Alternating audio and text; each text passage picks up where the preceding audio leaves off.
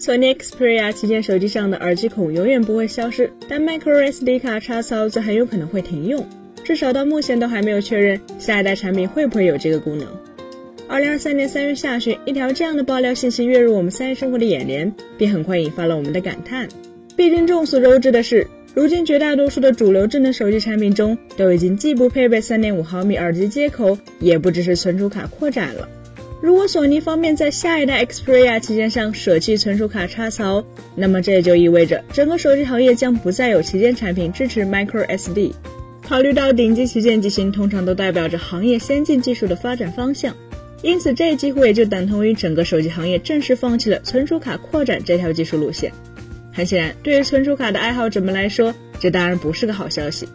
但这实际上也会引出一个新的问题，那就是为什么索尼准备放弃手机上的 micro SD 卡扩展功能，但却又永远不会放弃3.5毫米插孔呢？可能有的朋友会说，这还不简单，索尼自己还在出有线耳机。他们的手机里还搭载着 Walkman 相关技术，所以当然不会放弃手机上的耳机插孔。但问题就在于，索尼自己同样也还在出存储卡产品，他们的手机里同样也搭载了自家相机、摄像机部门的技术和功能，甚至这部分技术和功能的比重明显比 Walkman 如今在索尼手机里的比重要大得多。那么，为什么索尼的手机还是要选择放弃存储卡扩展呢？不得不说，这才是这件事里最有趣也最值得我们思考的地方。首先，必须要承认的是，有线耳机和存储卡技术对于现代的智能手机来说，确实都属于相对古早的存在。而从技术本身的推出的时间点来看，有线耳机甚至比存储卡还要更上年纪。其次，它们各自都已经有了更加现代化的可替代方案。其中，有线耳机对应的自然是无线蓝牙耳机，以及其背后快速发展的各种蓝牙无损音频协议；而存储卡对应的，则是目前手机里的容量越来越大、速度也翻倍提升的 UFS 闪存方案。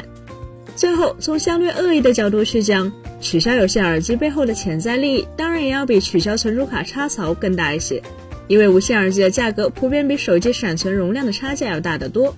特别是对于顶级设备来说，一 TB 的手机顶多也比 V2G 贵出一千元上下。但旗舰级的蓝牙耳机可不是一千元能买到的，怎么也得花个三五千元才差不多。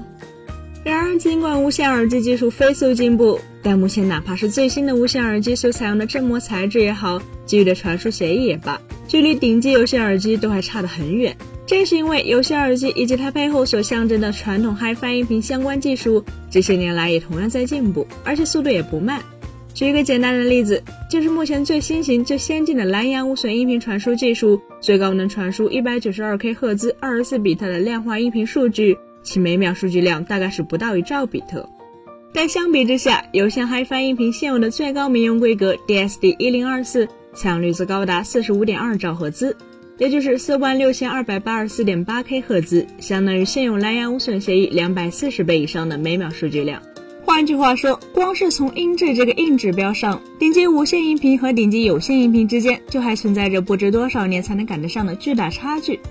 相比之下，存储卡这边就要拉得多了。目前市面上在售的最贵的 micro SD 存储卡，理论读写速度也才不到两百兆每秒，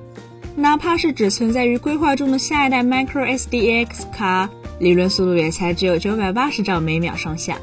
对比如今智能手机里已经可达四千兆每秒以上的 UFS 四点零闪存，简直是弱爆了。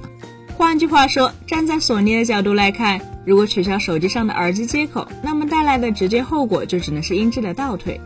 毕竟，哪怕是使用最新型的蓝牙耳机，也无法弥补这种用户体验上的损失。